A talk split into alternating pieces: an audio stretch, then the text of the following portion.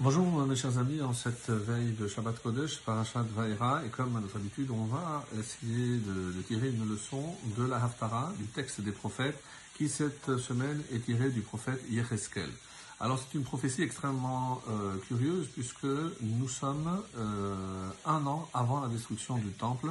Yecheskel, comme euh, évidemment d'autres prophètes ont déjà prophétisé la destruction du temple, Yirmiyahu notamment, et là, il ne s'agit pas de la chute de Yerushalayim, mais c'est de la chute de l'Égypte. En effet, c'est assez curieux, mais dans cette paracha, et c'est un petit peu le parallèle que nous pouvons faire avec notre euh, paracha, c'est qu'il est question d'Égypte, mais surtout de la sanction que Dieu va imposer à ce pays.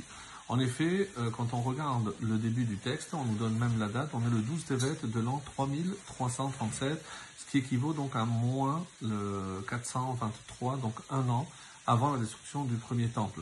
Et regardez ce que le texte dit. Ainsi parle Hachem, je vais combattre euh, le pharaon roi d'Égypte, Hatanin Hagadol, ce grand reptile, ce grand poisson, euh, Harovetz Betor Orav, couché au milieu du fleuve. Donc il est ici euh, clairement comparé à un tanin, un reptile, donc un gros poisson, et euh, ce que, évidemment, on se pose comme question, pourquoi cette colère hein, contre le pharaon est à ce moment précis, lorsqu'il est question de la destruction du temple? Alors, lorsque nous allons voir de plus près, euh, il faut savoir que l'Égypte, même après la sortie du peuple d'Israël, est restée une très grande puissance et elle le restera jusqu'à l'arrivée du roi de Babylone, Nebuchadnezzar, Nabucodonosor, qui finalement, huit ans à peu près après l'expulsion, après la destruction du temple, va expulser cette population d'Égypte pendant 40 ans. Donc euh, l'exil va durer 40 ans, et comme Rachid nous l'expliquera, à quoi correspondent ces 40 ans d'exil des Égyptiens comme s'il y avait quelque part une punition. Et d'une manière vraiment euh, étonnante, Rachid nous dit que si on fait attention aux rêves du pharaon, le récit de ces rêves est rapporté à trois reprises. Donc rappelez-vous, 7 et 7, donc c'était une histoire de 14 ans. Si je calcule 14 ans fois 3, trois fois où le texte de la Torah répète le, le rêve, ça fait 42. Mais au moment où Yaakov descend, nous sommes la deuxième année de la famine, ce qui fait que l'Égypte n'a connu que deux années de famine. Il restait 40 en suspens, et même des siècles après, on va voir comment Hachem va faire cette justice en justement imposant à la population égyptienne 40 ans. Mais en quoi ça concerne le peuple juif?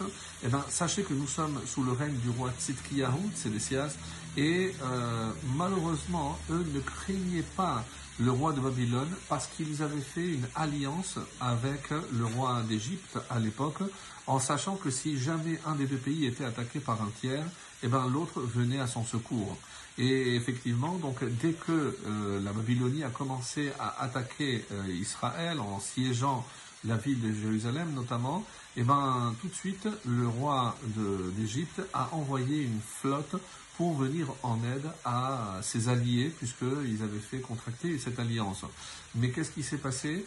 Au moment où ils se trouvaient sur la mer, il y a un texte euh, qui se trouve dans le livre qui s'appelle Sefer Toldot Am Olam, donc peut-être pas connu, qui nous rapporte un fait extrêmement curieux.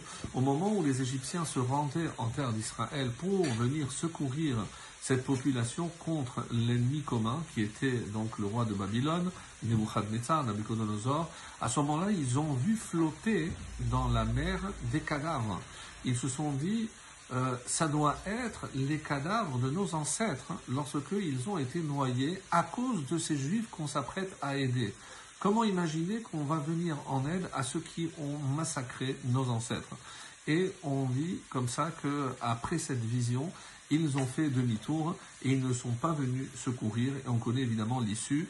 Après ce siège, il y aura évidemment la destruction. Mais il n'y a pas que la destruction du temple, il y a également la destruction et la chute de cet empire pharaonesque, puisque ce sera la fin de l'Égypte. Alors qu'est-ce qu'on apprend? Alors on regarde de près, et euh, ce qui pour nous est extrêmement euh, rassurant, c'est qu'il y a une justice dans le monde. Des fois, on a du mal à faire le lien entre l'événement et la sanction qui peut avoir lieu des siècles après. Mais une chose est certaine, c'est que Hachem euh, punira tous ceux qui ont fait du mal à Israël. Et c'est comme ça que on, peut voir qu'à l'époque de Yosef, l'Égypte, donc euh, qui était, avait atteint l'apogée, eh ben quelque part c'est aussi par ingratitude. Ils n'ont pas été à la hauteur de reconnaître que cette grandeur qu'ils avaient atteint, euh, qu'ils avaient atteinte, euh, je parle de l'Égypte, eh ben était due à un juif qui était Yosef, qui a fait que ce pays puisse atteindre l'essor qu'il a connu.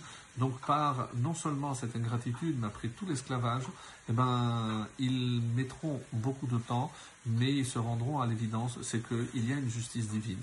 Alors de la même façon, il faut se rassurer que pour notre délivrance qui est imminente, euh, de plus en plus imminente, eh ben, tous ceux qui se sont pris au peuple juif devront aussi payer la facture. Shabbat Shalom à tous.